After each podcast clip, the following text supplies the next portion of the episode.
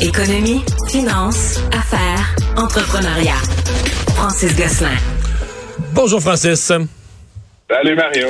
Alors c'était une grande annonce dans le dernier budget fédéral, le CELI App, euh, ce, ce, CELI nouveau genre, euh, revu et amélioré, mais spécifiquement euh, qui s'adresse aux gens qui vont devenir les acquéreurs d'une première propriété. normalement, l'année financière, du, la nouvelle année financière du gouvernement commence le 1er avril. Certains avaient conclu que au 1er avril, le CELI App serait prêt. Et ben, il sera pas prêt. Non, eh ben, il sera pas prêt, notamment Mario, parce qu'en fait, les institutions financières n'ont pas vraiment eu les informations au bon moment, ce qui fait, qu'en sorte qu'on n'est pas capable, euh, au niveau des, banques et, de Desjardins, là, notamment, de d'avoir préparé l'infrastructure technologique pour accueillir ces dépôts-là. Et donc, essentiellement, le produit, le produit financier ne, ne sera pas offert le 1er avril. Et en fait, ce qui est un peu plus préoccupant, c'est qu'on ne sait pas exactement quand ça sera offert. Euh, donc là, on invite évidemment les individus qui souhaitaient se prémunir de cette mesure-là à mettre de l'argent peut-être dans un compte d'épargne ou ailleurs, mais en gros, le produit au mieux sera offert à quelque part cet été ou au pire avant la fin de l'année. Mais encore une fois, on n'a pas vraiment de date euh, fixe pour le lancement de ce produit-là. Donc c'est comme un petit peu un coup manqué. Tu sais, Mario, moi-même, j'ai fait de nombreuses chroniques au sujet que le 1er avril, ce serait disponible. C'est bien excitant. En fait, le 1er avril, ce ne sera pas possible de, de, mettre de l'argent dans un compte Filiap, malheureusement. Parce que c'est, il n'y a pas, euh, ça vaut la peine d'attendre. Il n'y a pas d'ambiguïté sur le fait que c'est très avantageux. Euh, c'est très, très avantageux, Mario. En fait, ça fonctionne euh, comme un, mix entre un REER et un CELI, c'est-à-dire que la personne qui va mettre de l'argent dans un CELIAP va pouvoir demander euh, donc le remboursement de l'impôt correspondant. Donc, c'est comme une diminution euh, du revenu. Donc, c'est très intéressant. Et au moment où on va sortir l'argent pour acheter une propriété, on n'aura pas à rembourser cet argent-là. Donc, c'est essentiellement comme si le gouvernement fédéral vous faisait un cadeau d'impôt qui va vous permettre de mettre de l'argent en mise de fonds sur une propriété, mais qui essentiellement euh, n'aura jamais à être remboursé. Donc, on compare souvent avec le RAP, le régime d'accès à la propriété, qui euh, oblige les, détenteurs à rembourser sur une période de 15 ans. Ben ici, c'est un pur cadeau du fédéral qui va essentiellement euh, donner de l'argent aux nouveaux acheteurs là, indirectement pour euh, mettre des mises de fonds. On, on pense que ça pourrait faire augmenter, juste cette mesure-là, ça pourrait faire augmenter assez significativement le prix euh, des premières propriétés, Mario, parce que finalement, ça va être beaucoup plus d'argent, beaucoup plus abondant euh, pour les ménages canadiens. Donc, c'est bien du point de vue individuel, mais c'est vraiment une drôle de mesure du point de vue euh, collectif. ouais. Ouais. Mais est-ce que la question que je me posais, est-ce qu'il y a tant de jeunes là de, de, de parce que je veux dire si on on a on réfléchit à acheter une propriété, la probabilité, c'est qu'on a en bas de 35 ans. Il y en a-tu tant que ça qui ont les moyens, qui ont une marge de manœuvre à la fin de leur année, une fois tout payé, là, euh, pour libérer 8000 dollars? Ben, oui puis non, Mario. Tu peux avoir de l'argent que tu économisé déjà depuis de nombreuses années, par exemple dans un CELI ou dans un REER, que tu vas juste convertir. Euh, il n'est pas exclu que papa, maman te, te donne ou te prête cet argent-là, puis que tu utilises la pas une passe-passe, c'est totalement légal, mais, mais que tu utilises ce stratagème-là qui est permis par le gouvernement fédéral pour comme essentiellement... Parce que là, mettons, mettons le jeune de 25 ans, là, papa, maman, il donne 8 000. Bon, euh, lui... Lui, il place le 000 direct dans son CELIAP intégral. Mais là, lui, mettons, la personne, mettons, le jeune gagne 48 000 par année. Donc là, tout à coup, il va être imposé sur 40 000. On fait, on retire le 8 000. De, donc lui, il risque de revoir, il risque de revoir un 3 000 à l'impôt, quelque chose de même, là. Genre, là, ouais, quelque chose comme ça, chaque année pendant cinq ans. Donc, le, calcul, Mario, c'est qu'après cinq ans, là, que papa l'ait donné ou maman, ou, que tu l'aies mis de côté, ou que tu l'aies transféré d'un autre compte d'épargne, à chaque année, tu vas pouvoir mettre 8 000 jusqu'à concurrence de 40 000. Et donc, après euh, après cinq ans, tu auras 40 000 de mise de fonds, tu auras reçu 15 000 de l'État et tu peux faire fructifier cet argent-là à l'abri de l'impôt. Donc, tu peux l'investir dans des produits de placement. Donc, ça va peut-être être rendu 50 000.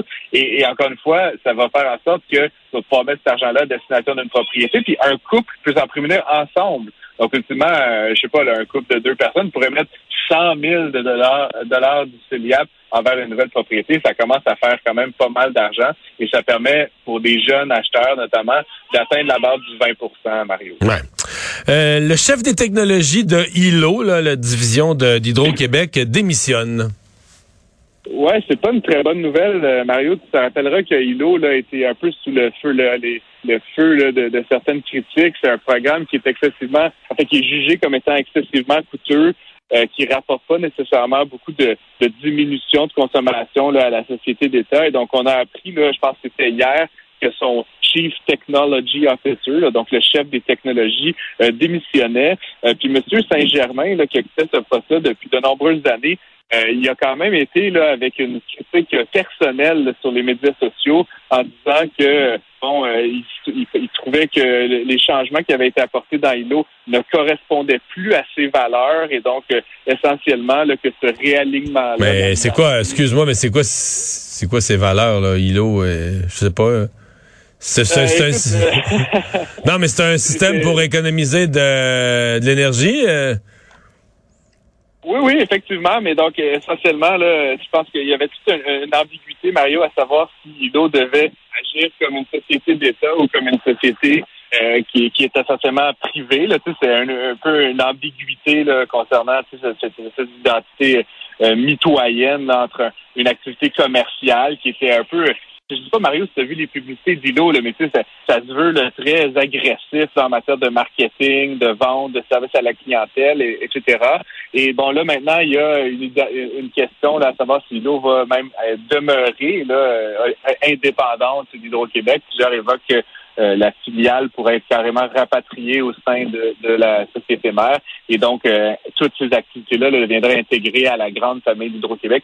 Encore une fois, je ne je, je, je, fais pas le, le procès des valeurs de, de M.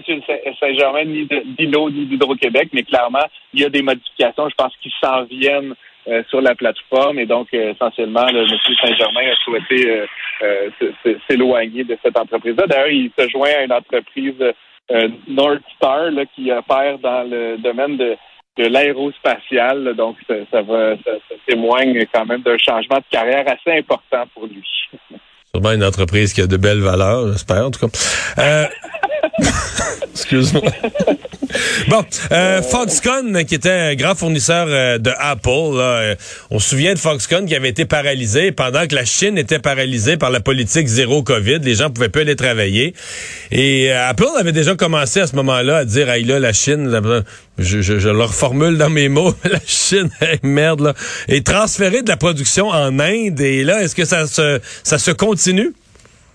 Ben, en fait, de manière générale, euh, Mario, euh, Apple a vraiment annoncé à tous ses fournisseurs que euh, le, fait d'être en Chine, c'est pas en soi un problème. Ça permet donc il y a une base manufacturière très importante, comme tu le sais, mais bon, comme tu l'as dit, de la politique zéro COVID, puis bon, toutes les décisions de à gauche à droite, constamment changeantes là, en Chine, ça fait ça a mis des tensions sur l'approvisionnement. Puis comme tu le sais, chez Apple, l'approvisionnement, c'est pas on n'y aide pas avec ça. Donc, essentiellement, Foxconn, c'est leur plus gros fournisseur de, de, de composantes et même d'iPhone assemblés. L'iPhone, ça demeure le produit fort de, de l'entreprise de Apple. Et donc, euh, c'est un des acteurs de cette chaîne de valeur qui, euh, sur laquelle on a mis beaucoup de pression pour juste diversifier, dans le fond, les pays où ils opèrent. Donc, c'était pas spécifiquement aller en Inde ou ailleurs, mais évidemment, comme tu sais, l'Inde aujourd'hui, c'est le plus gros pays au monde pour la population. Euh, c'est un pays où il est encore possible de produire à des niveaux euh, de, de, de coûts plus faibles qu'en Chine. Et donc, c'est Foxconn qui a annoncé aujourd'hui euh, souhaiter multiplier par de 3 à 4 son activité en Inde. Et donc, il est question qu'il pourrait embaucher d'ici 2024, donc dans un an, Mario, 100 000 nouvelles personnes en Inde. Donc, c'est quand même pas des petits chiffres. ça leur permettrait de fabriquer environ 20 millions d'iPhones chaque année sur différents sites de production dans le pays. Et donc, ça témoigne quand même, le Foxconn, qui est une entreprise à la base chinoise, là, fait pas chinoise, petite, petite euh, taïwanaise, pardon. Donc, oh oui. Euh, ouais, donc je, je voulais pas, je veux pas faire de politique nécessairement autour de ça, mais donc il va éventuellement se, se, se rediriger le vers euh, vers d'autres pays, dont l'Inde. Et donc, essentiellement, ça, ça, ça, montre le coût que ça a eu pour la Chine là, de jouer au yo-yo là, avec, avec les ouvertures et fermetures là, par rapport à la, à la politique COVID ça, ils, ils n'annoncent pas de fermeture en Chine. Donc, en soi, c'est pas une menace par rapport à la Chine, mais c'est juste euh, ça risque euh, dans les prochains mois, les prochaines années, de limiter assez sérieusement euh, l'attractivité de la Chine pour les investisseurs étrangers et pour les manufacturiers internationaux comme Foxconn et Apple. Merci Francis, bonne fin de semaine. Au revoir. Bonne fin de semaine à toi.